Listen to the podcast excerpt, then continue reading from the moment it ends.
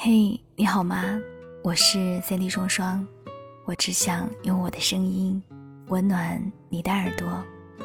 欢迎收听周日晚间《百日梦小姐的故事》。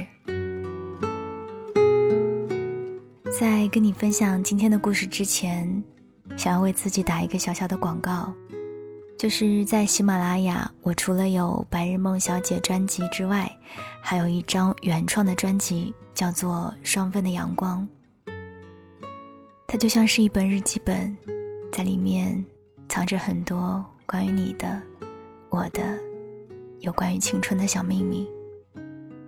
如果可以的话，希望你可以点到主页订阅双份的阳光，你会通过节目了解到一个不一样的我。今天想要跟大家分享的这个故事，其实特别的有趣，讲的是婆媳之间发生的种种故事。其实我相信很多女孩会跟我一样，因为听了太多言传身教，或是看了很多家庭伦理剧当中有关婆媳的种种，会对这种关系产生一些些的恐惧。和焦虑。当然，男孩子呢，作为老婆和妈妈中间的三角板，日子似乎也不是这么好过吧。不过，我一直觉得，人跟人之间不一样，而且人跟人之间应该会存在着不同的磁场吧。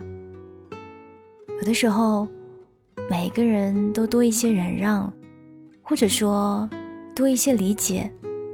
那么彼此之间的相处，应该会更加的容易吧。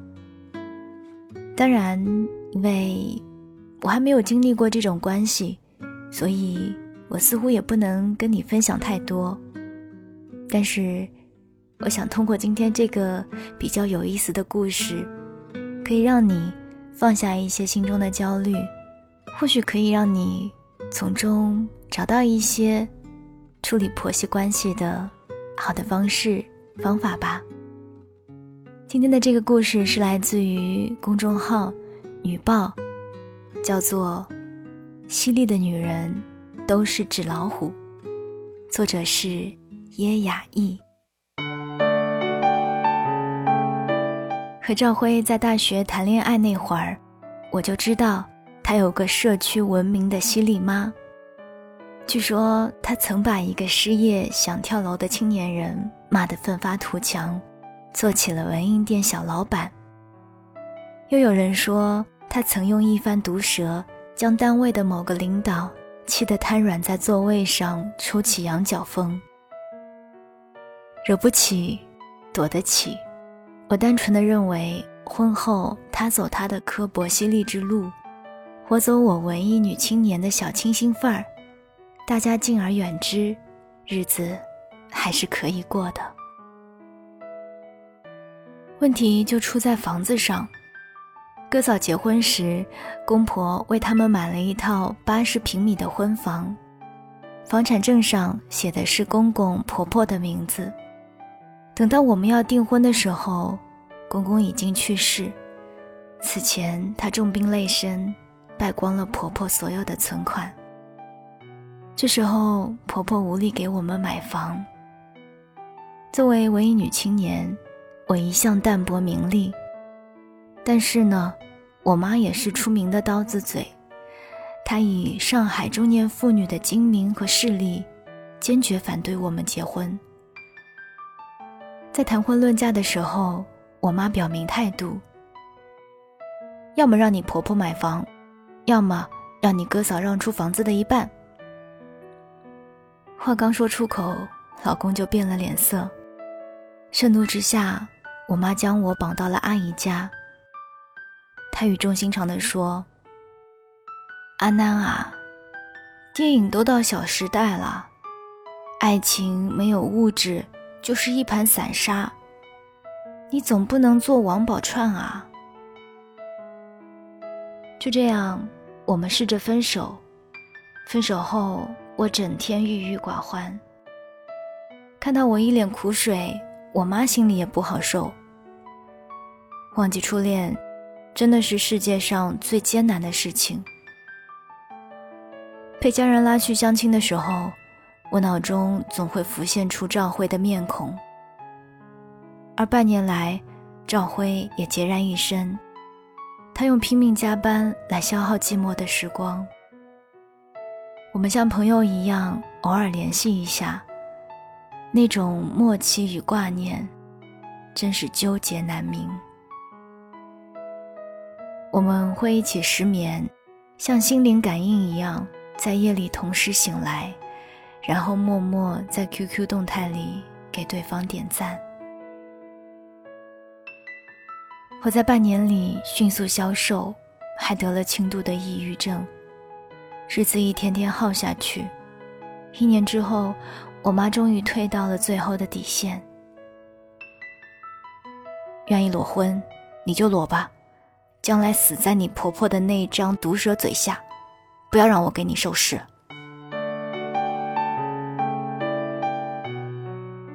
我和老公重修旧好的时候，已经痛下裸婚的决心。我决定此后夹着尾巴做人，安时纳粮上供，永远点头称是。谁让我爱老公呢？在爱里，每个女人都有愿意卑微、愿意低头、愿意失去自我的蠢劲儿。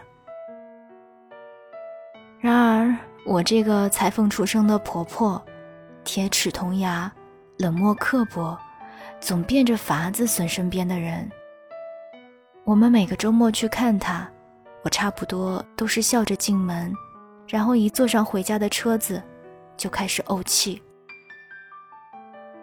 婆婆讲话的犀利刻薄，远远超过我妈。一次，我们在饭桌上谈到医美的话题。我说：“同事垫了鼻子挺好看的。”他就看着我，平静地说：“你只能把整张脸都换了，捎带换个管用点的脑子。”虽然老公当场打断他，但我嘴里的饭菜立马变了味道。每当我跟人讲这事儿，人家都不敢相信这个时代还会有这样的婆婆。不过。婆婆对谁都是这么毒舌，充满刻薄的精神，浑身是刺，出口成伤，既有即兴发挥的大智慧，又有不计后果的大无畏。一次，我跟他去挤公交车买东西，一个猥琐大叔盯着身边一个小姑娘的胸部，一个劲儿的看，婆婆竟然直勾勾的盯着她的胸部，无畏的说。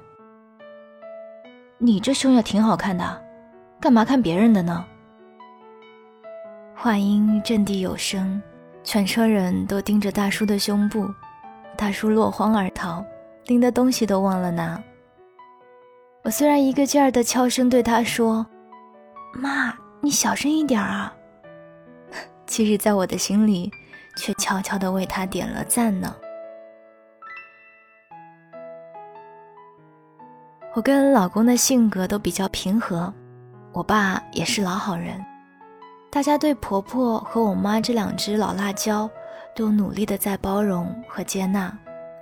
逢年过节，两只辣椒难免遇到一起，两个毒舌女人的口水大战，绕来绕去，都还是当年的房子隐患。我妈呢，永远在替我鸣不平，说，结婚这么久还租房。难道我外甥，难道我外孙要出生在出租房里吗？婆婆呢，不吃她那一套，说：“这年头行的是婚姻自由。小雅和赵辉自由恋爱的时候，对我们的经济情况可是一清二楚的。”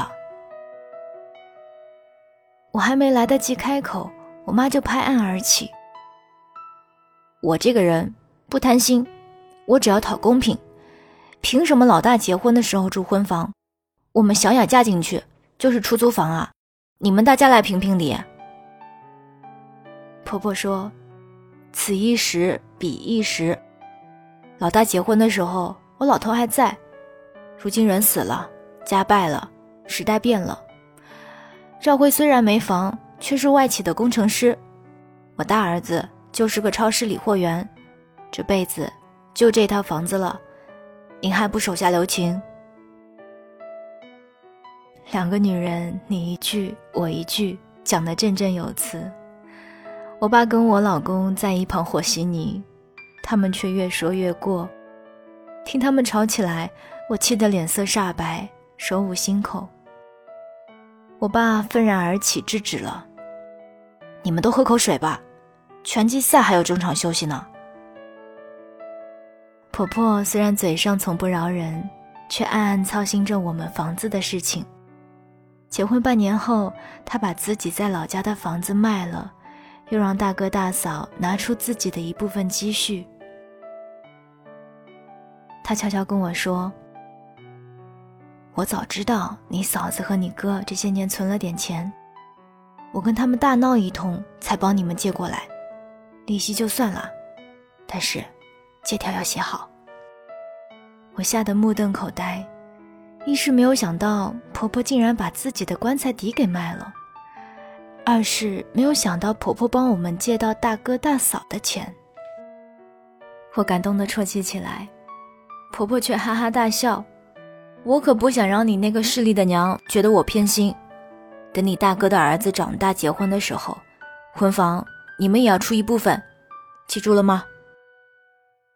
我接过婆婆递来的存折，拉住她的手，久久不放。那应该是第一次。我感受到婆婆的爱，真金白银的爱，让我感到一种深深的责任感。我们很快就买了房，日子蒸蒸日上。生儿子之后，婆婆帮我们带孩子，非常辛苦，我对她也多了几分理解与体贴。那段时间，我们婆媳经常待在一起。我发现自己受婆婆熏陶，竟然变得有几分愤世嫉俗，说话毒舌犀利起来。我常将单位走后门、拍马屁、势利眼的事儿当做靶子，婆媳一开聊，家里就沸腾起满满的正能量。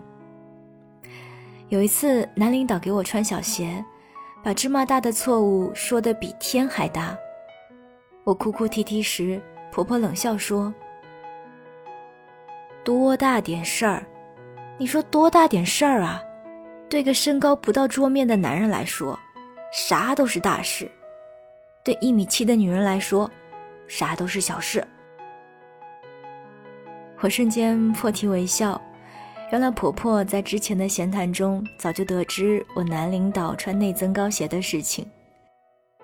她这番打趣的话，让我后来每次挨训时。都记着自己比领导高半个头的优势。虽然大学毕业的我从骨子里看不惯婆婆用身高外貌损人的阿 Q 行为，但是每一次我在单位里蹬着恨天高的细高跟，鞋跟在地上哐哐一敲，憋屈和烦恼就无影无踪了。这招挺爽的。我逐渐欣赏婆婆心直口快。天性纯良的优点。我跟她相处时，虽然有时候被气得半死，然而其实不累。婆婆脑子里没有任何禁区，肚子里没有任何诡诈，她的自嘲与讥讽毫无底线，却并不恶毒。彪炳霸气、摧枯拉朽的女王气场，带给我许多安慰、欢笑与力量。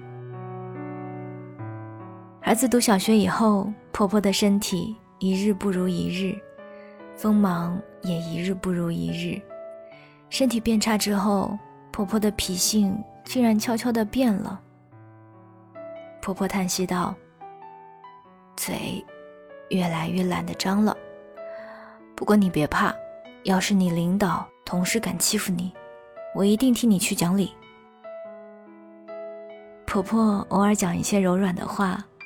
她告诉我，自己从小学裁缝，常有顾客无理取闹、卡油行骗。父母教他以泼辣、刻薄保护自己，谋得生存。婚后夫妻多年两地分居，婆婆一人拉扯两个娃，不免心烦气躁、出口伤人。等儿女们成家立业，婆婆早已习惯于这种思维方式和表达方式，也改不过来了。二零一三年起，婆婆有了轻微的帕金森症状，她的反应慢了，思路乱了，讲话重复啰嗦，昔日会惹她喋喋不休的话题，如今听了就忘。这时候，我妈反而成了他最好的老伴儿。两只辣椒吵吵闹闹这么多年，现在都变成我妈的一言堂。我妈经常一边照顾他，一边狠狠数落他。他整天傻乐，好像永不生气，任凭孙辈们玩弄他的脸和发，任凭我妈开他的玩笑。婆婆这样子让我心里常常一阵阵难过。原来，刻薄毒舌、睚眦必报是需要缜密的逻辑、健康的体魄。较强的记忆力为资本的。从去年起，婆婆被诊断出胃癌晚期。由于腹水，婆婆的肚子一天天肿了起来，胳膊和腿越来越细。无论多么难以接受，他离开我们的日子都越来越近了。那阵子。我儿子超级喜欢《超能陆战队》迪士尼动画电影，里面有一个萌萌的充气白胖子，叫做大白。我陪儿子看电影时，满脑子都是这个永远会保护你，让人一看就想拥抱，能容纳你所有眼泪与委屈的大白。在你需要的时候，他便来到你身边，他自带萌点。大肚子，小粗腿，扭大扭大，永远天真懵懂。这不就是我的婆婆吗？当褪掉那为了生存而披上的铠甲利牙之后，她的本相是那么柔软、单纯、可爱，甚至萌萌的。当我遇到委屈，扑入他怀中，全身都被这种饱满、温暖。踏实的感觉所充满，那种打是亲，骂是爱的幸福感，只有全心爱我的人，才能给予我。婆婆患病的那段时间，我跟老公都拼命兼做好多项目。我们拼命多赚钱，就是希望在所有医疗方法上都试一试，哪怕只有万分之一的希望。大哥大嫂和我父母承担着轮流照顾我婆婆的责任。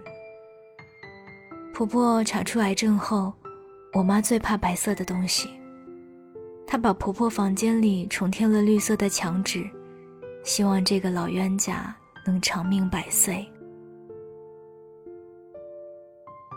疾病如山倒时，家人无比辛苦，却从来没有这样团结过。谈到婆婆的时候，每个人都记着她的好，全然忘记了她的毒舌与刻薄。原来，婚姻是这么奇妙的东西，可以用多年时光的流逝，把毫无血缘关系的人，变成最亲的手足。那天陪儿子逛街的时候，我给儿子买了一个大白的玩偶，又给婆婆买了一个。我妈看到这个胖胖的白色充气人时，皱着眉头说：“像灵堂里的假人，多不吉利啊！你买这做啥？咒人吗？”我妈说话的方式还跟前些年的婆婆一模一样。你呀，乱花钱，乱买东西，一点都不孝顺。我是指望不上你。